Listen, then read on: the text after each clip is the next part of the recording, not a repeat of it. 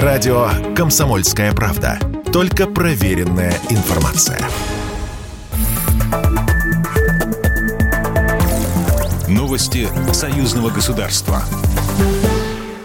Здравствуйте, в студии Екатерина Шевцова. О важности привлечения молодежи России и Беларуси к совместному изучению истории заявил госсекретарь Союзного государства Дмитрий Мезенцев на заседании Межведомственной комиссии по историческому просвещению, передает ТАСС. В число проектов, которые реализуются структурами Союзного государства, включена презентация книги, созданной по итогам поисковой и исследовательской работы российско-белорусского проекта «Без срока давности». Это важная работа, которую ведут историки, активисты Беларуси и России, наши эксперты, Музей Победы на Поклонной горе, Музей Победы в Великой Отечественной войне в Минске, сказал он.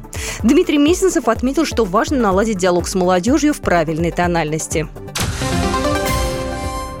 Существование союзного государства в условиях санкций. Об этом говорили на заседании комиссии парламентского собрания по бюджету и финансам.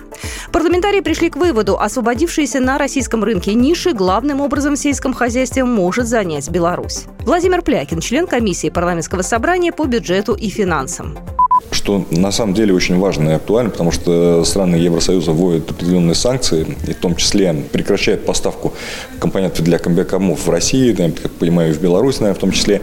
И нам необходимо замещать своими производствами эти комбикорма, потому что сельское хозяйство – это, прежде всего, наше с вами питание. В нынешнем году в союзном государстве планируют реализовать три новые научно-технические программы. Самая амбициозная из них – разработка элементов для космических аппаратов. Сергей Килин, заместитель председателя Президиума Национальной академии наук Беларуси. Стоят задачи создания новых группировок а, малоразмерных спутников. А, не для секрет, что а, несколько спутников могут решить э, задачу разрешения гораздо более четко, нежели чем один, который периодически появляется на данной местности.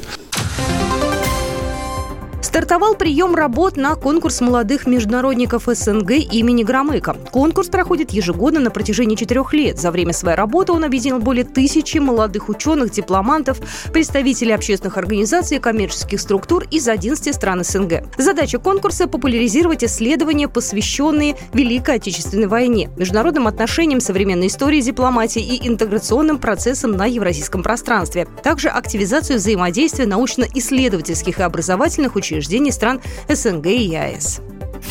Программа произведена по заказу телерадиовещательной организации Союзного государства. По вопросу размещения рекламы на телеканале «Белрос» звоните по телефону в России 495 637 6522. В Беларуси плюс 375 44 759 37 76.